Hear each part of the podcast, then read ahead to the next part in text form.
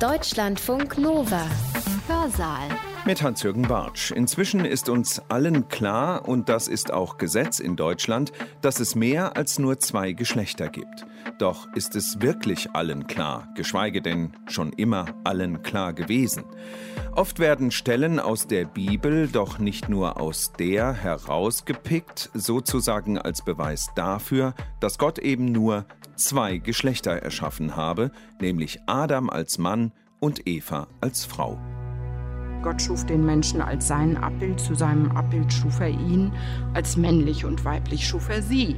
Der Urmensch war nie nur singulär als männlich zu verstehen, sondern als zweigeschlechtlich, als Androgynos. Schuf Gott zwei oder drei Kategorien von Geschlechtern. Im Abschnitt zur Segnung homosexueller Paare findet sich dabei eine biblische Begründung der Gleichstellung gleichgeschlechtlicher Partnerschaften. Uneindeutige Körper werden nicht als abartig betrachtet und müssen nicht in eindeutige umgeformt werden. Dieser zweigeschlechtliche Mensch ist aber bestimmt zur Fortpflanzung und damit ist Zweigeschlechtlichkeit vorausgesetzt.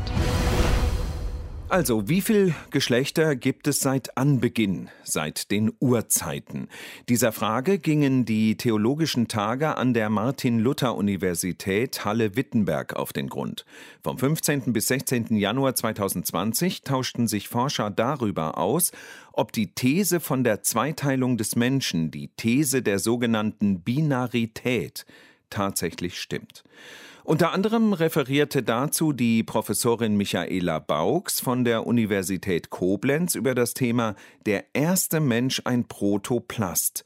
Überlegungen zur Genderkonstruktion am Beispiel von altorientalischen Schöpfungsmythen im Vergleich mit Genesis 1 bis 3.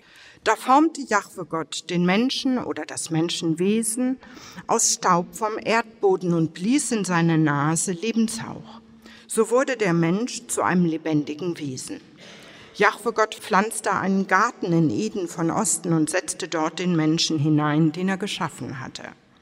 Jahwe Gott formte vom Erdboden alles Getier des Feldes und alle Vögel des Himmels und brachte sie zum Menschen um zu sehen, wie er es an jedes ruft. Und alles, was der Mensch ihm als Lebewesen zurief, das war sein Name. Der Mensch rief die Namen zu allen Vieh und zu allen Vögeln des Himmels und zu allen Tieren des Feldes, doch für einen Menschen, oder man könnte auch sagen, für Mensch, war kein Beistand, der ihm entsprach, gefunden. Jahwe Gott ließ einen Tiefschlaf auf den Menschen fallen, so dass er einschlief und nahm eine von seinen Seiten und verschloss die Stelle mit Fleisch. Dann baute Jahwe Gott die Seite, die er vom Menschen genommen hatte, zu einer Frau und brachte sie zum Menschen. Der Mensch sprach, dies ist diesmal Knochen von meinem Knochen und Fleisch von meinem Fleisch. Zu dieser wird Isha gerufen werden, denn von Ish ist sie genommen. Die sehr komplizierte und in mehreren Etappen beschriebene Erschaffung des Menschen in Genesis 2 bis 3 mündet in die Wahrnehmung einer Spezies in zwei Geschlechtern. Besonderes Augenmerk muss dabei auf der Bedeutung des hebräischen Nomens Adam liegen, das in der Erzählung sehr unterschiedliche Facetten zeigt. So stehen wenigstens drei Bedeutungen im Sinne von Mensch, Mann oder Menschheit im Kontext dieser Erzählung zur Disposition. Beginnen möchte ich nun mit ein paar Stationen der exegetischen Auslegungsgeschichte. Die Differenzierung des Begriffs Adam haben die gängigen christlich-exegetischen Kommentare und Bibelübersetzungen insofern nicht ausreichend reflektiert, als sie sehr selbstverständlich Mensch und Mann miteinander identifiziert haben. Für dieses verbreitete Verständnis steht das folgende Resümee des einschlägigen Kommentars von Klaus Westermann. Was hier in Genesis 2 dargestellt wird, das Urgeschehen und die Erschaffung der Frau aus einer Rippe des Mannes ebenso wenig vorzustellen wie die Erschaffung des Mannes aus Erde oder Staub. Man kann nicht einmal sagen, dass J, der diese Erzählung wiedergibt, sich die Erschaffung des Mannes und der Frau so vorgestellt habe. Er setzt vielmehr voraus, dass er Vorgänge wiedergibt, die jenseits der Möglichkeit unseres Vorstellens liegen. Er setzt auch bei seinen Hörern ein Wissen davon voraus, dass er selbst diese Vorstellung nicht geprägt hat, sondern sehr alte, längst festgeprägte, nämlich alte orientalische Traditionen weitergibt. Die Absicht dabei ist klar, so konnte die Zusammengehörigkeit von Mann und Frau aus dem Schöpfungsvorgang selbst erklärt werden. Die gängigen Kommentare, für die Klaus Westermann hier nur exemplarisch steht, reflektieren zwar ausführlich das Wortspiel von Adam Mensch und Adama Ackerboten sowie die Ableitung von Adam Rotsein und Adom rotbraunen Blutfarben diskutiert es auch die Verwendung von Adam als generischer Begriff oder die Verwendung von Adam als Eigennamen, wie sie im hebräischen Text erstmals in Genesis 4,25 bzw. 5,1, in der Septuaginta aber schon in 2,16 begegnet. Weiterhin kann das Nomen auch das nicht gegenderte Indefinitpronomen jemand bezeichnen.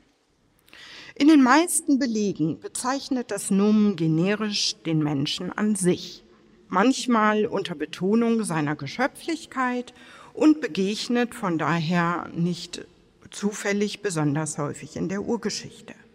In Vers 22b tritt nach der Teilung die Bedeutung Mann in den Vordergrund. In einigen rabbinischen Texten, und ich komme jetzt zu einem ganz anderen Auslegungsstrang, den ich hier nur ganz kurz schematisch skizziere, in einigen rabbinischen Texten und jüdischen Bibelkommentaren tritt ein anderes Verständnis von Adam zutage. So redet der mittelalterliche Exeget Rashi in seinem Kommentar vom Menschen an sich, der im Gegensatz zu den Tieren anfangs noch nicht paarweise existiert, bis dann im Tiefschlaf von seinen beiden Seiten zwei Angesichter erschaffen wurden. Folgerichtig verweist der moderne Exeget Umberto Cassuto auf den Hermaphroditen-Charakter von Adam an dieser Stelle, welcher im Talmud zum Beispiel in dem Bild der Menschenschöpfung in zwei Gesichtern illustriert ist. Ich komme aber erst noch zu anderen Texten. Ausgehend von den Gott-Ebenbildlichkeitsaussagen in Genesis 1, 26 bis 28 und 5, 1 bis 2 diskutieren die Rabbinen die Menschenschöpfung des ersten Menschen. Die Art und Weise, nach der Gott Mensch geschaffen hat, zieht die Frage nach sich, ob es sich anfangs um zwei oder ein Lebewesen handelte. Das lässt der Suffixwechsel von Singular zu Plural in Vers 27 nämlich offen. Nach seinem Bilde schuf er ihn, männlich und weiblich schuf er sie. Diese Inkohärenz im Verbund mit der doppelten Menschenschöpfung in Genesis 1, 26 und 2 führte zum Beispiel schon Targum Pseudo-Jonathan zu einer Variante. Als Mann und Frau ihrem Ansehen nach schuf er sie. Die Zusammenschau von Genesis 1 bis 2 beschäftigt auch die rabbinische Auslegung. Rabbi Simlai antwortet seinem Schüler in Genesis Rabbah 8.9 auf die Frage des polytheistisch anmutenden Plurals in Genesis 1.26, der er eigentlich mit seiner Antwort dann erstmal ausweicht. Einst wurde Adam aus dem Ackerboden geschaffen und Eva aus Adam. Von da an und so weiter soll der Vers bezogen werden mit unserem Bild als unser Gleichnis, weder Mann ohne Frau, noch Frau ohne Mann, noch beide ohne Shechina. Die Erklärung der Pluralpossessiva unserer Entsprechung zielt lediglich darauf, dass in Genesis 2 Adama Erdboden als Bild von Adam Mensch und Adam Mensch als Bild von Eva Chava zu verstehen sei, aus denen schließlich die Kette der Generationen, die eben auf die Shechinah verweisen, hervorgeht. Genesis 2 schildert diesem Verständnis nach nur den ersten Schritt, die mythischen Anfangselemente oder den Protoplasten, an denen sich die ontologische Werdung des Menschen erst anschließt. Während das Pluralverb in 1.26 sich auf Gottes Hofstaat bezieht, setzen die Suffixe als unser Abbild gemäß unserer Entsprechung die Schöpfung eines Protoplasten voraus. In rabbinischen Traditionen werden verschiedene Auslegungen diskutiert. Giuseppe Veltri ließ die Aufnahme griechischen Denkens in antiken jüdischen Schriften zum Beispiel anhand von griechischen Lehnwörtern ab. Einige Texte bezeugen die Erschaffung eines männlichen Paars andere die eines männlichen und weiblichen Typs. Besonderes Interesse gilt der Erschaffung eines männlichen Prototypen in Genesis 5.2. Er schuf ihn, dessen Schriftbezug in der Annahme der unmittelbaren Abfolge von Genesis 1.27 mit 5.2 liegt. Indem anstelle des Adjektivs Nakeva weiblich das Verb Yakav bohren bzw. das Nomen Nekev Tun Loch gelesen wird, ist der Vers als Erschaffung der männlichen Öffnungen bzw. Körperteile gedeutet worden. In unserem Zusammenhang ist die Auslegung des androgynen Urmenschen als transliteriertes griechisches Lehnwort androgynos entscheidend, der mit zwei Rücken oder in Bereshit Rabbah 8.1 bzw. 61 mit einem Doppelgesicht ausgestattet ist. Dieser Urmensch wird erst in einem zweiten Schritt in die zwei Seiten nach Geschlechtern differenziert, so hier im Talmud, im babylonischen Talmud Berachot 61. Giuseppe Veltri erklärt den Versuch der Problembewältigung folgendermaßen. Zum einen spricht Genesis 1.27 zu früh von der Erschaffung der Frau, die ja nochmal in Genesis 2 thematisiert ist. Und daher scheint die Vorstellung des androgynen Prototyps als Antwort auf diese Tatsache passend. Zum anderen schwankt die biblische Beschreibung zwischen Singular und Plural, wodurch versucht wird, die Idee eines Doppelgesichts, damit Singular und Plural in einem logisch zu retten. Doch wäre ebenfalls denkbar, dass die Rabbinen durch die Verankerung des Hermaphroditismus des ersten Menschen in der Bibel den Versuch unternommen haben, die historisch bekannte Kategorie des Mannweibes zu rechtfertigen schuf Gott zwei oder drei Kategorien von Geschlechtern. Die Erwähnung von Genesis 5.2 anstelle von 1.27 könnte eine Art Hierarchie der Geschlechter begründen. Erstens Adam Harishon, dann zweitens Mann und Frau und drittens der androgyne Mensch. Es ist weiterhin auf die Besonderheit hinzuweisen, dass der Vorbehalt gegenüber dem Alleinsein des Menschen in Genesis 2.18 aus der Pluralität des Göttlichen abgeleitet wurde. So konstatiert der babylonische Talmud Bamut, ein Mensch, gemeint ist Mann, der keine Frau hat, ist kein Mensch, denn es heißt Mann und Weib erschuf er sie etc. und nannte ihren Namen Mensch. Demnach ist der Mann zugleich Mensch, aber die Menschlichkeit des Menschen allgemein ist abhängig von seiner Zweigeschlechtlichkeit. Nach Genesis Rabbah 14.7 bedarf das Werk der Menschenschöpfung des Staubs, im Hebräischen ein männliches Nomen, und des Ackerbodens ein weibliches Nomen. Das bestätige nochmals die androgyne Lesart. Die unterschiedlichen rabbinischen Zitate zeigen eine fluide Geschlechterkonstruktion an, die aber weniger auf die Bewertung der Menschen hinsichtlich ihres Geschlechts zielt, als auf die interpretative Bezogenheit der biblischen Texte, die zwischen Singular- und Pluralformulierungen changieren. Das in der jüdischen Tradition breit bezeugte androgyne Verständnis des Menschen findet sich schließlich in der zeitgenössischen Exegese auch in feministischen Ansätzen wieder.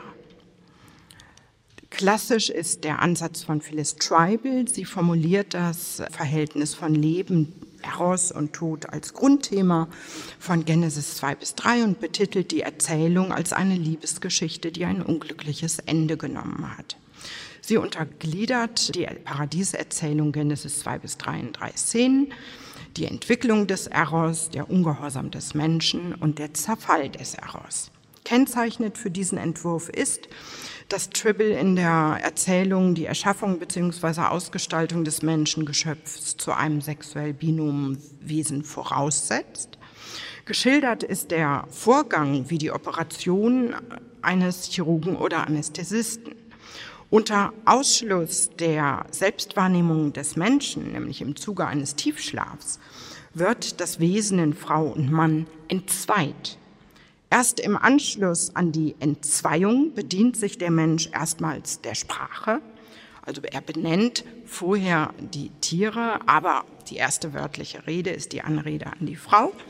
Zwar unterscheidet sich Genesis 2 von Genesis 1 hinsichtlich des Hintereinanders der Erschaffung. Im ersten Schöpfungsbericht werden Mann und Frau parallel erschaffen. Im zweiten lässt sich dieses Hintereinander nicht eindeutig als eine Hierarchisierung im Sinne von zuerst war der Mann und dann kam es erst zu der Erschaffung der Frau lesen. Tribble betont, dass die Entzweiung des menschlichen Wesens sogleich wieder aufgehoben wird in dem Bild des von Gott zusammengeführten Paares in 222.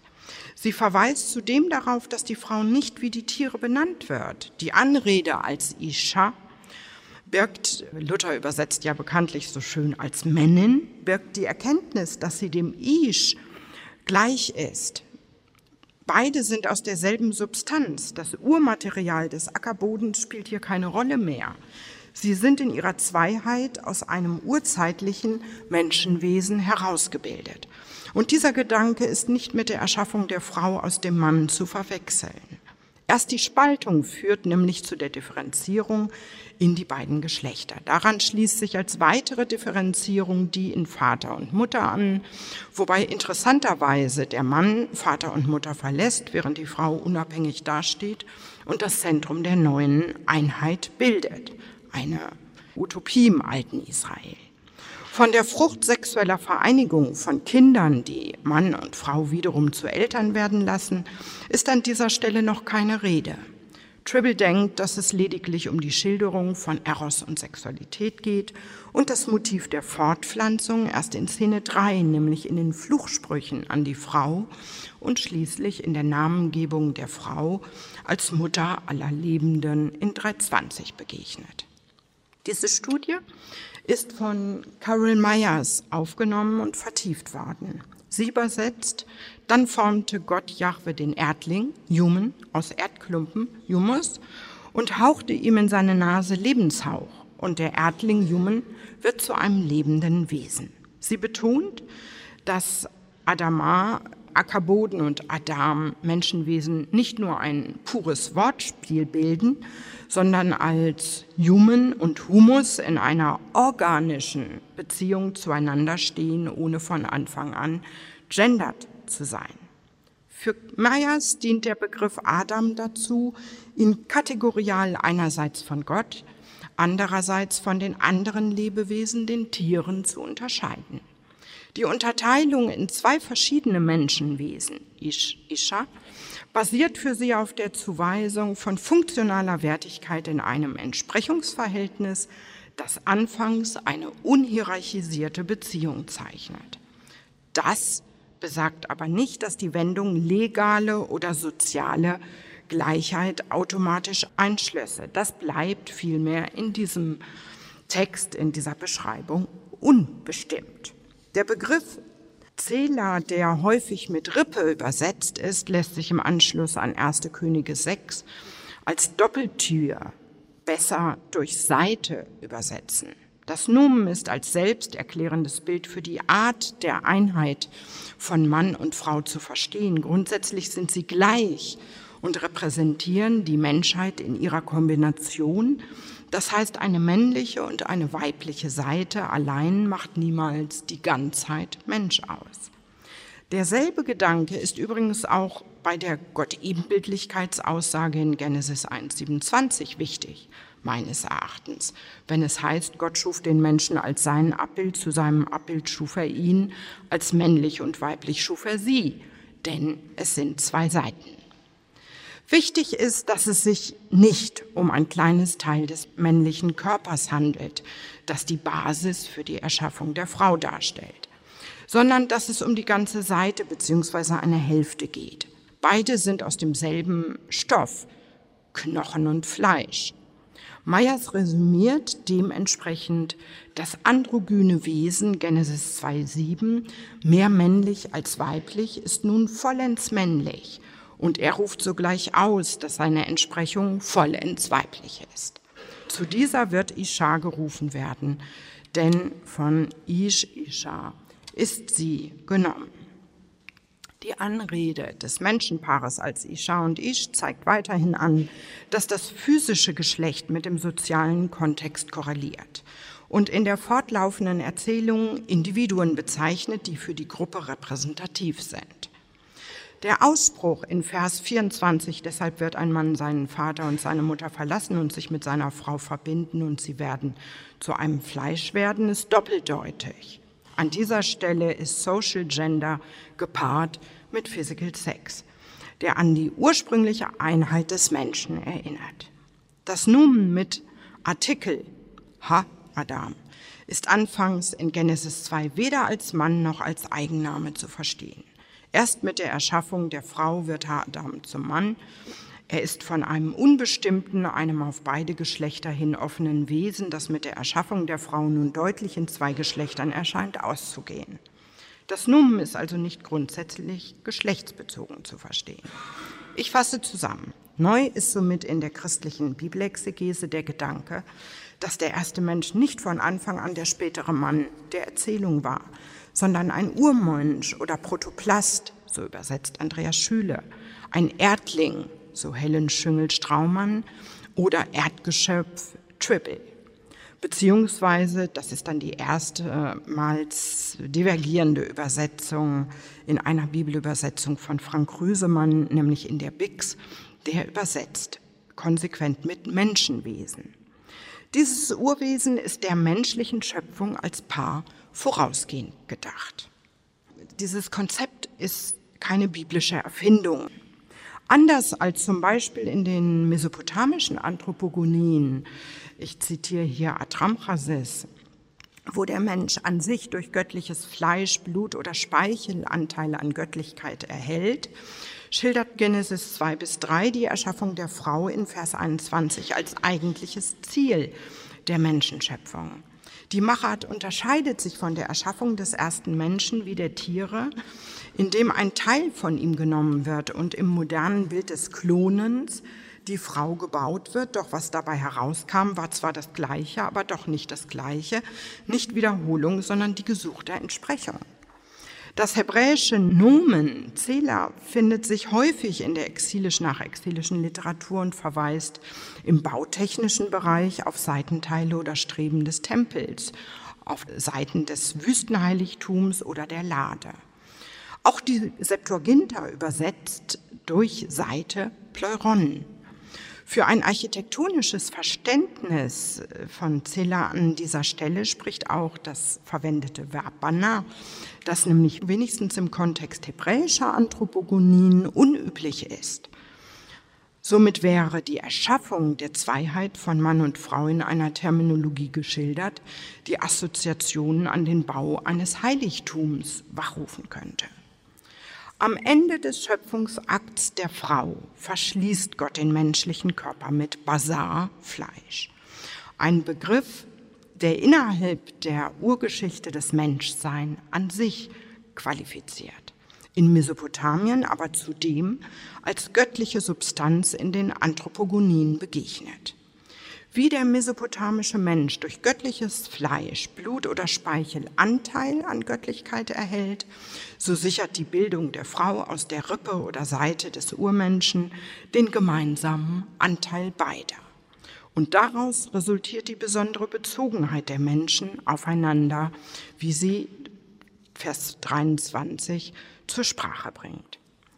Wenn hier auch neue Begriffe für den Menschen in seiner Geschlechtlichkeit eingeführt sind, die ihn als zweifaches Wesen charakterisieren, so zeigt der Rückgriff auf den Terminus Adam ab 225 die anhaltende Bedeutungsvermischung von Urmensch und Mann an. Letztlich ist die Erzählung an einer strengen Trennung nicht interessiert und von einer androzentrischen Perspektive tief geprägt so begegnet Adam weiterhin an wenigen Stellen als Kollektivbezeichnung für Mann und Frau, 3.9, 3.22, 24, sofern wir davon ausgehen, dass das Verbot, obwohl es anfangs nur an den Urmenschen gerichtet ist, beiden gilt, wie auch die Vertreibung beiden gilt. An anderen Stellen fungiert das determinierte Nomen neben Isha als Genderbegriff Mann und ersetzt die eigentlich eindeutigere Bezeichnung Ish. Wenn wir nun landläufig angeführte Belege für Genderfluidität suchen, dann stoßen wir dabei auf Platons Mythos vom Kugelmenschen, der eine große Rolle in den Debatten spielt. Der Mythos vom Kugelmenschen ist zu lokalisieren als Rede des Komödiendichters Aristophanes. Und in der Grazistik ist diskutiert, ob das nicht auch eine gewisse ironische Komponente diesem Mythos beigibt. Allerdings bildete er im Zuge eines Redeanteils das zentrale Stück des Dialogs, das von dem sonst gängigen Ablauf eines Symposiums mit Trinken und Amüsement nämlich abweichen soll. Der Mythos handelt vom Anbeginn des Menschengeschlechts, welches sich nun aber aus drei verschiedenen Typen zusammensetzt. Dem männlichen als Ausgeburt der Sonne, dem weiblichen als Ausgeburt der Erde und dem androgynen Mischtypus als Ausgeburt des Mondes, welcher entsprechend seiner Natur zu beiden in Beziehung steht. Jedes dieser Wesen war kugelförmig und mit einer doppelten Anzahl an Gliedmaßen, nämlich vier Händen und Füßen und zwei Schambereichen versehen. Als diese Wesen die Götter aus Übermut angriffen, strafte man sie durch Zerteilung in zwei Hälften. Als Konsequenz ergibt sich für die Conditio Humana die tiefe Sehnsucht nach der verlorenen Hälfte und der Drang nach erneutem Zusammensein bzw. Zusammenwachsen. Und hier möchte ich einen Ausschnitt in der Schleiermacherschen Übersetzung zitieren. Zeus schenkt nämlich Heilung von dieser Zerteilung, indem er die Schamteile nach vorn stülpt. Er ermöglicht so das Erzeugen ineinander, in dem Weiblichen durch das Männliche, deshalb, damit in der Umarmung, wenn der Mann eine Frau träfe, sie zugleich erzeugten und Nachkommenschaft entstände.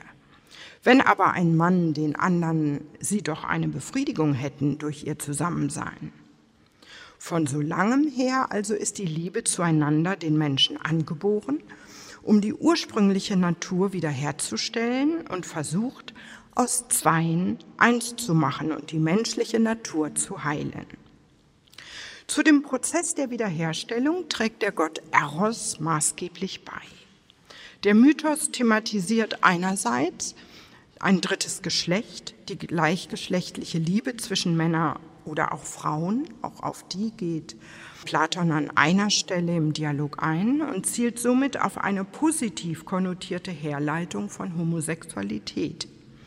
Andererseits geht es auf dem Hintergrund der strafenden Spaltung um eine Erklärung von Mangel und Kompensation als anthropologischer Grundkonstante. Die ursprüngliche Vollkommenheit des Menschen geht durch eigenes Verschulden verloren wird aber durch die Götter Zeus und Eros zeitweilig kompensiert. Zum Dritten geht es um die Vorherbestimmung der Partnerwahl, die sich aus dem Zustand der erzwungenen Teilung einer ursprünglichen Einheit ergibt. Wobei der Homoerotik als der wahren Liebe innerhalb dieses Dialogs ein gewisser Vorzug gegeben wird und vor allem die Päderastia als erzieherisches Programm eingeführt wird. Das heißt, die Liebe zwischen über 30-jährigen Männern mit unter 18-jährigen Jungen. Die Reflexion der Homoerotik hat die jüdisch-christliche Tradition weitgehend ausgeblendet. Der Kontakt zwischen gleichgeschlechtlichen Männern gilt zumindest in den hebräischen Rechtstexten als entehrend so Levitikus 18, 22, wo sich dieser kurze Vermerk in mit, man könnte sagen, eines Lasterkatalogs von unbilligen sexuellen Verhaltensweisen findet. Die Begründung für die Ablehnung liegt in der Penetration durch einen anderen Mann, die als Passivität und Schwächung verstanden ist. Und dieser Gedanke findet sich auch in der Tafel A des mittelassyrischen Kodexes, der aus dem 13. Jahrhundert vor Christus stammt. Dem stehen Erzählungen wie die von David und Jonathan oder im mesopotamischen Bereich von Gilgamesch und Enkidu entgegen, die sexuell konnotiert von Männerfreundschaften erzählen. Weibliche Homosexualität ist weitgehend vernachlässigt, da sie auf den Zeugungsakt und die Konsequenzen für die Familiengenealogie keinen Einfluss nimmt. Homoerotik ist als Tävel, Vermischung oder Befleckung verstanden, ein der biblischen Schöpfung durch Unterscheidung gegenläufiges Prinzip, was dem Status der Heiligkeit des von Gott geschaffenen Menschen erst einmal zuwiderläuft.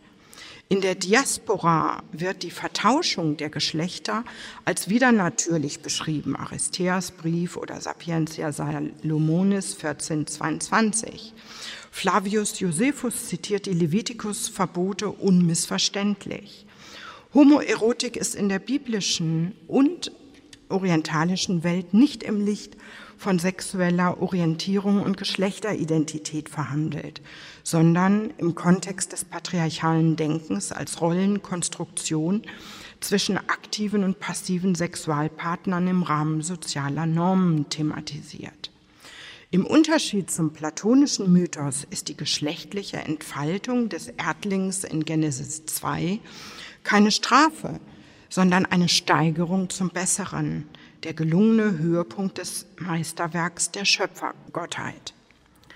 Die sich an den platonischen Mythen anschließenden Überlegungen weisen von der Geschlechterfluidität zu Fragen der Homoerotik, ein Tabu in der biblischen Schöpfungsordnung.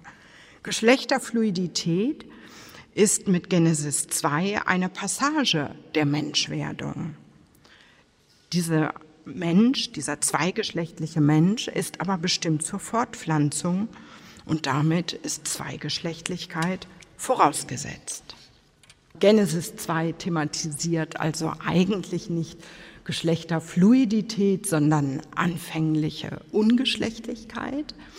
In den drei genannten Kulturen sind Aspekte der Intersektionalität zu beachten. Das heißt, Sexualität ist nicht um der Sexualität willen behandelt, sondern agiert immer in dem Rahmen von Alter, Klasse, Geschlecht. Und in diesem Rahmen sind bestimmte sexuelle Formen zulässig. Individuell bestimmte Sexualität ist eigentlich nicht im Blick. Das heißt, sozusagen die individuelle Vorliebe eines jeweiligen Menschen wird in dieser Form nicht thematisiert.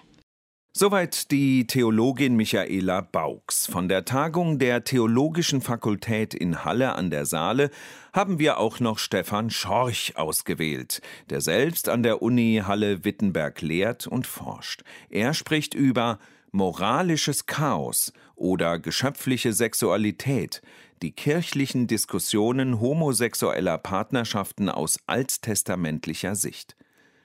Professor Schorch beschränkt sich dabei auf die protestantische Sicht, in der bekanntlich die Heilige Schrift als Richtschnur dient. Doch, so sagt er, gäbe es dort beträchtliche Differenzen, was die Bibelauslegung angehe. Das zeigt sich auch in vielen Diskussionen der letzten Jahre, vor allem über solch kontroverse Themen wie Abtreibung, Eheverständnis, Familienbegriff, religiöse Vielfalt oder aber eben auch Homosexualität. Die Wahrnehmung solcher Differenzen erscheint mir sehr wichtig, weil sie vor Augen führen kann, dass das Argument es steht geschrieben oder so steht es in der Heiligen Schrift uns nur dann als Grundlage dienen kann, wenn es sich auf ein in methodischer und materialer Hinsicht kontrolliertes Lesen und Verstehen bezieht.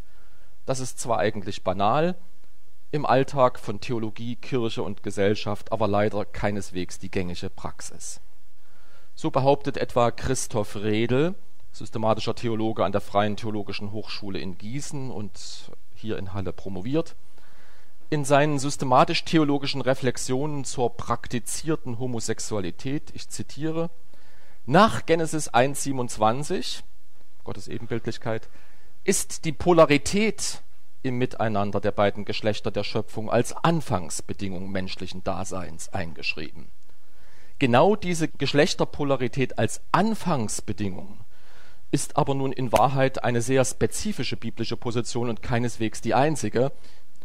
Indem Rädel allein sie referiert, um sie dann zur theologischen Norm zu erheben, ohne sie zugleich im Zusammenhang der anderen Positionen zu verorten und zu reflektieren, setzt er de facto seine eigene Autorität als Ausleger über den biblischen Kanon. Ich komme nun zur Diskussion der Homosexualität innerhalb der evangelischen Kirchen seit den 80er Jahren, 1980er Jahren.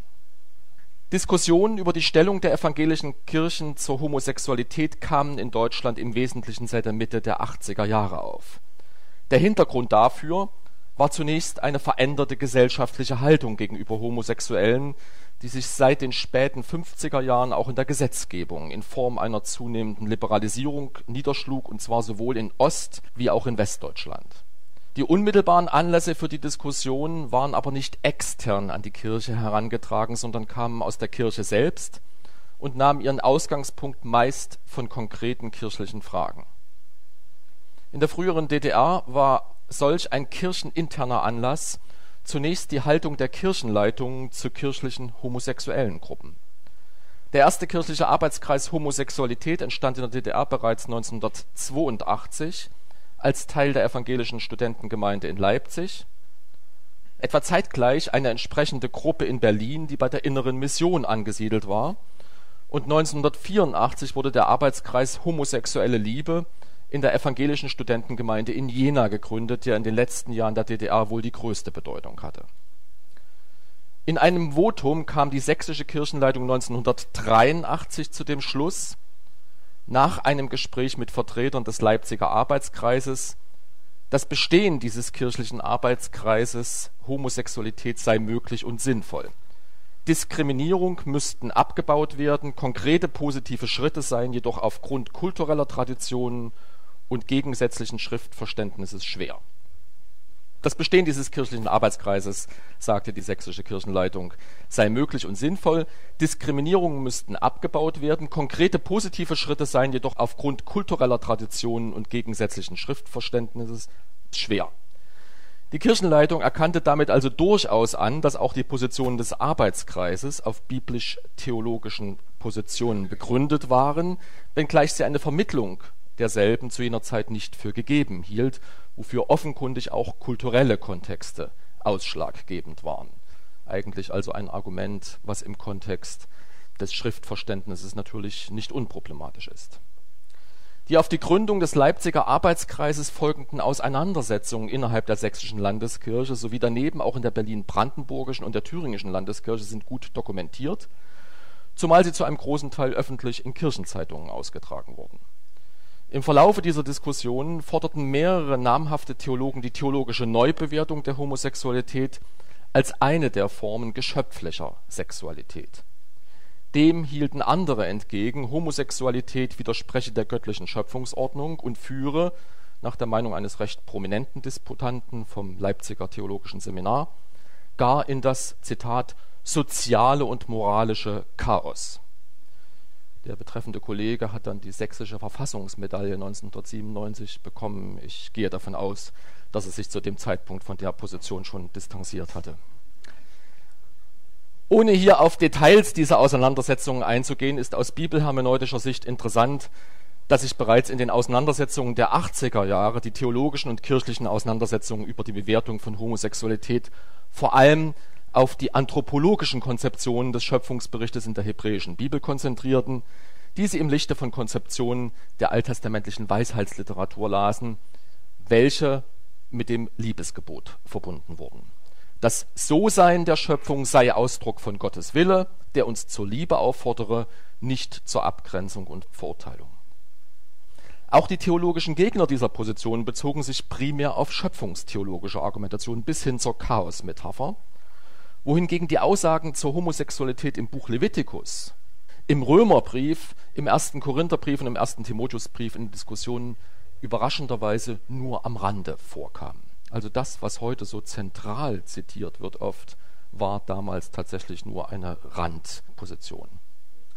Da unter den aktiven Mitgliedern des Leipziger Arbeitskreises auch Theologiestudierende waren, kam schon bald eine konkrete Frage der kirchlichen Praxis in den Blick, nämlich diejenige nach der Ordination von Homosexuellen ins Pfarramt sowie in der Folgezeit nach dem familiären Zusammenleben von homosexuellen Pfarrern oder Pfarrerinnen mit ihren Partnern in kirchlichen Pfarrhäusern sowie dann auch die kirchliche Trauung von homosexuellen Paaren. In allen diesen Fällen gab es also unmittelbare kirchliche Herausforderungen, die theologische Stellungnahmen von Seiten der Kirchen immer wieder erforderten. Seit den 1990er Jahren, also nach der Wiedervereinigung der ost- und westdeutschen Kirchen unter dem Dach der evangelischen Kirche in Deutschland, hat sich die weitere Diskussion vor allem in gemeinsamen theologischen Stellungnahmen niedergeschlagen. Die erste umfassende kirchliche Stellungnahme zu dieser Frage findet sich in einer Orientierungshilfe des Rates der EKD, die 1996 unter dem Titel Mit Spannungen leben veröffentlicht wurde. Für unsere vorliegende Frage nach der Rolle biblischer Texte ist bereits der Blick auf das Inhaltsverzeichnis aufschlussreich. Blickt man auf die Orientierungshilfe als Ganzes, wie auch auf das Kapitel zum biblischen Befund, so fällt auf, dass in der Behandlung des Themas Homosexualität die Frage des Geschlechtsverkehres deutlich dominiert, wohingegen der Aspekt der liebenden und partnerschaftlichen Zuwendung innerhalb einer Beziehung zweier Menschen, der in der Diskussion der 80er Jahre eine zentrale Rolle gespielt hatte, kaum in den Blick kommt. Dieser Blick hat nun in der Tat eine Entsprechung in den expliziten biblischen Aussagen zur Homosexualität. Sie alle sprechen nicht von Partnerschaft und Liebe, sondern von Sexualpraktiken. Die Orientierungshilfe stellt dieses Defizit der untersuchten expliziten Aussagen ausdrücklich fest, indem sie es mit dem biblischen Liebesgebot, also Levitikus 19,18, du sollst deinen Nächsten lieben wie dich selbst, konfrontiert. Ich zitiere: Die Frage nach einer ethisch verantwortlichen Gestaltung einer homosexuellen Beziehung vom Liebesgebot her wird an keiner dieser Stellen, dieser biblischen Stellen, thematisiert. Zitat Ende. Die Orientierungshilfe stellt darüber hinaus sogar fest, dass das heute als Homosexualität bezeichnete Phänomen, ich zitiere, anlagebedingter vorwillentlicher Homosexualität, Zitat Ende, in der Bibel überhaupt nicht erwähnt werde.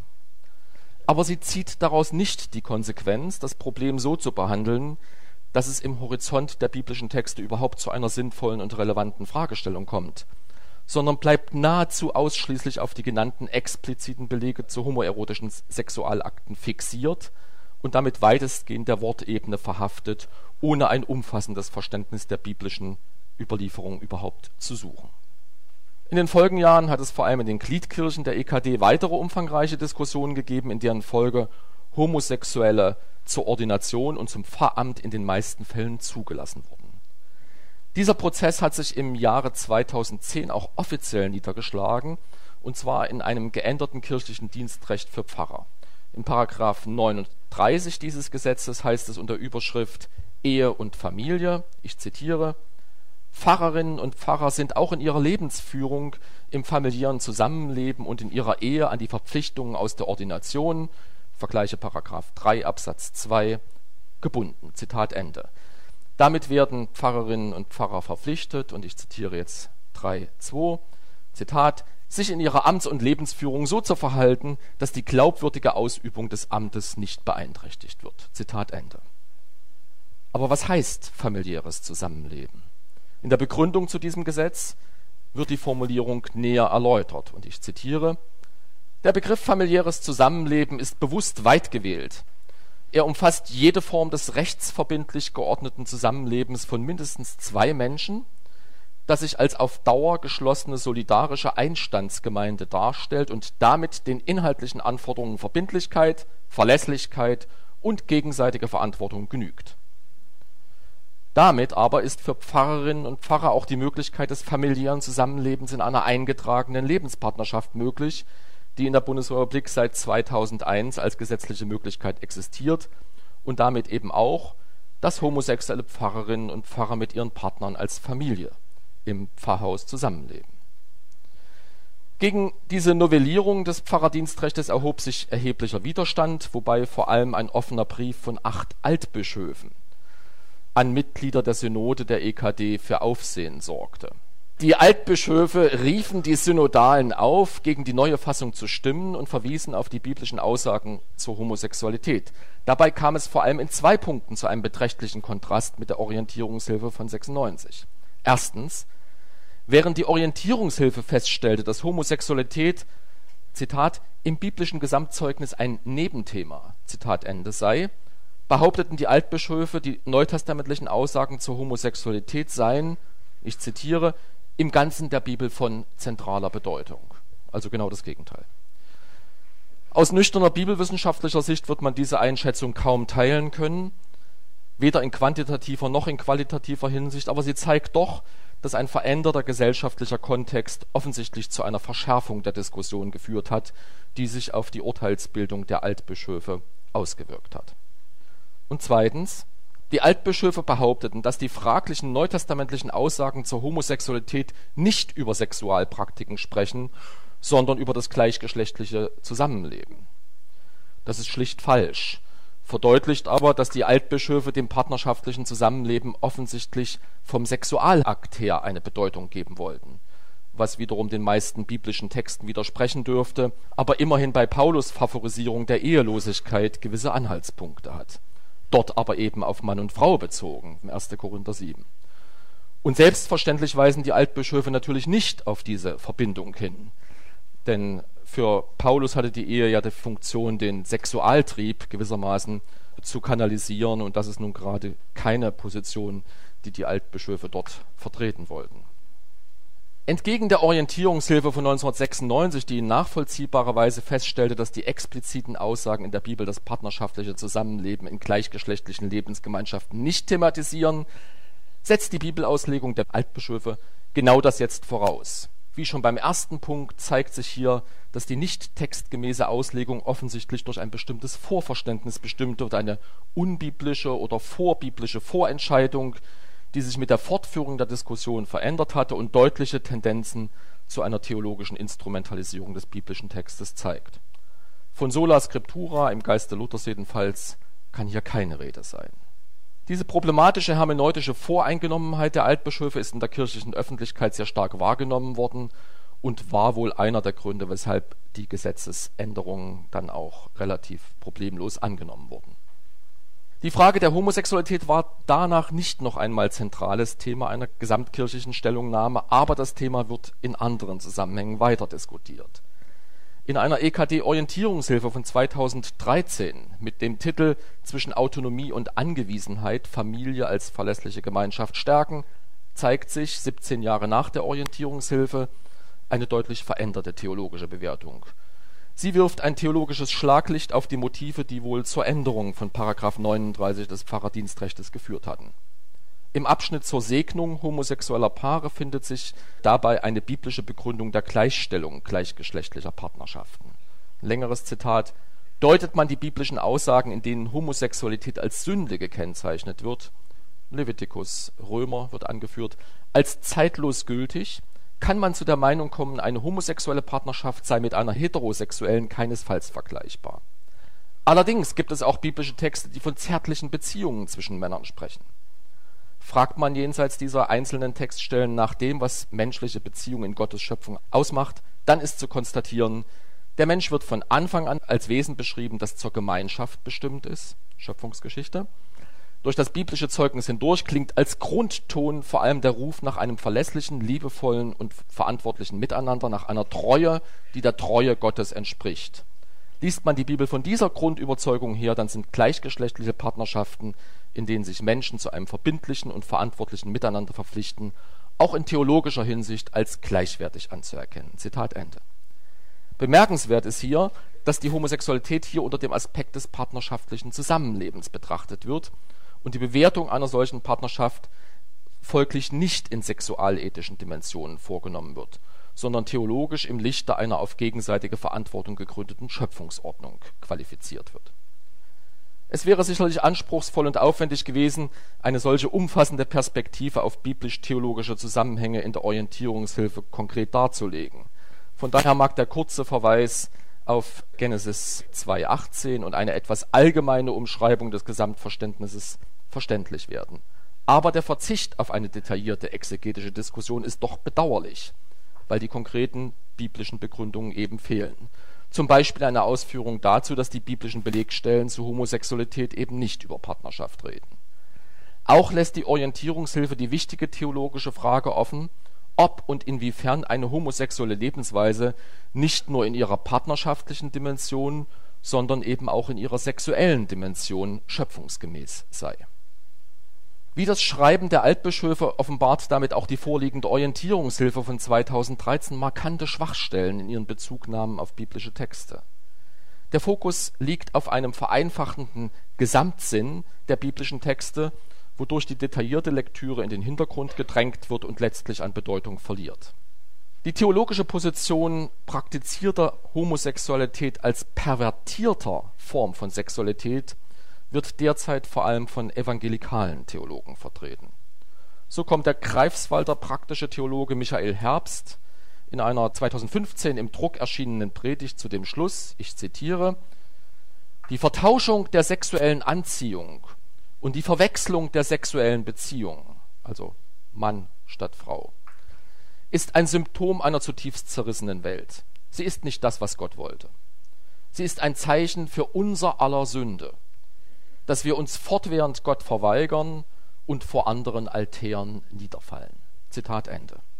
Herbst bezieht sich hier auf Römer 1, wobei Paulus in diesem Zusammenhang in Römer 1 allerdings ausschließlich von Götzendienern spricht und nicht von der Welt an sich. Seine Position gegenüber Homosexualität muss zudem im Zusammenhang seiner prinzipiellen Skepsis gegenüber Sexualität verstanden werden, die Herbst gerade nicht teilt, sondern im Gegenteil in derselben Predigt geradezu hymnisch feiert, und das möchte ich Ihnen jetzt doch nicht schriftlich vorenthalten, dieses Zitat. Der Leib redet mit. Es ist die Verschiedenheit des männlichen und weiblichen Leibes. Es ist die passgenaue Entsprechung. Es ist die Ergänzung von Eindringen und Aufnehmen, von Zeugen und Gebären. Zitat Ende. Hier bezieht sich Herbst selbstverständlich auf Genesis 2,24, sie seien ein Leib, in einer recht freien Interpretation, deren Sprachform sich biblisch bestenfalls mit dem Hohelied parallelisieren ließe. Die damit entstehende gesamtbiblische Harmonie verschiedener isolierter Aspekte von Schöpfungserzählung, Hohelied und Paulus ist allerdings nicht kohärent, weil sie höchst verschiedene und sogar grundsätzlich konträre Positionen zu Sexualität und Homosexualität miteinander verbindet und damit letztlich falsch darstellt. Ich komme zu einem kurzen Resümee das Beispiel der kirchlichen Auseinandersetzung über Homosexualität führt vor Augen, dass biblisch-theologische Argumentationen im Alltag der protestantischen Kirchen in Deutschland nach wie vor eine zentrale, sehr lebendige und oft auch kontroverse Rolle spielen. Aus bibelwissenschaftlicher Sicht fällt dabei allerdings auf, dass die Vielfalt und Bedeutungstiefe der biblischen Texte dabei kaum je voll zur Geltung gebracht wird. Vor allem deswegen, weil entweder eine Einengung und Fixierung auf einzelne Formulierungen erfolgt und diese dabei dekontextualisiert werden, oder aber weil unter bestimmten hermeneutischen Prämissen eine Art biblische Gesamtbotschaft konstruiert wird, die auf konkrete Ausführungen und Profilierungen am biblischen Text verzichtet. Entsprechend werden die kirchlich-theologischen Bibelexegesen nicht selten von konkreten Vorverständnissen und vorgegebenen Kontexten gelenkt. Und zwar de facto bei allen Positionen und verlieren dabei den Blick für Aspekte der biblischen Texte, die von diesen Vorverständnissen abweichen. So ist wahrscheinlich, dass das im Pfarrerdienstgesetz und in der EKD-Familiendenkschrift deutlich erscheinende neue und umfassende Verständnis von Homosexualität als Partnerschaft nicht durch die Lektüre und die Auslegung biblischer Texte und durch die Überprüfung am biblischen Text motiviert wurde, sondern schlicht durch ein geändertes Vorverständnis von Homosexualität. Und es ist auch deutlich, dass die bereits in den zitierten kirchlichen Diskussionen der 1980er Jahre geäußerten Ansichten, dass Homosexualität aus biblischer Sicht als eine Form der göttlichen Schöpfungsordnung verstanden werden kann, in Folge der weiteren Diskussion schlicht und einfach verschwindet, ohne dass sich das irgendwie bibelwissenschaftlich motivieren ließe. Trotz aller bibelwissenschaftlichen Defizite machen die kirchlichen Diskussionen zur Homosexualität aber durchaus deutlich, dass es immer wieder geforderte Bezug auf die biblischen Texte ist, in dem sich Protestantinnen und Protestanten als Kirche manifestieren. Es ist aber andererseits auch deutlich, dass es in diesen Diskussionen Bruchlinien gibt, die potenziell kirchenspaltend sind. Diese erwachsen allerdings eher nicht aus unterschiedlichen Beurteilungen des prinzipiellen theologischen Stellenwertes der biblischen Texte, wie oft gesagt wird, also der Glaube, dass die Schrift Wort Gottes sei, der Glaube, dass die Schrift inspiriert ist, das spielt in diesen Diskussionen keine Rolle, sondern vor allem aus einer naiven Bibellektüre auf beiden Seiten oder auf mehreren Seiten. Dies ist jedenfalls der Fall, wenn nur ausgewählte Teile der biblischen Überlieferung theologisch zum Tragen gebracht und andere heruntergespielt werden, zum Teil wohl schlicht durch Unkenntnis derselben, meist aber auch aufgrund der Tatsache, dass Vorverständnisse ungeprüft in die biblischen Texte eingetragen werden und damit letztlich die Meinung der Austrägenden zur Norma normans erhoben wird mit dem evangelischen Theologen Stefan Schorch geht unsere Sendung heute und natürlich auch unser Podcast an dieser Stelle zu Ende. Doch auch in der nächsten Hörsaalausgabe schon morgen am Ostersonntag 2020 schließen wir hier an die gehörten Vorträge an. Dann spricht Charlotte Vohnrobert von der Stanford University über Jenseits von Binarität. Deutschlandfunk Nova Hörsaal. Samstag und Sonntag um 18 Uhr. Mehr auf deutschlandfunknova.de.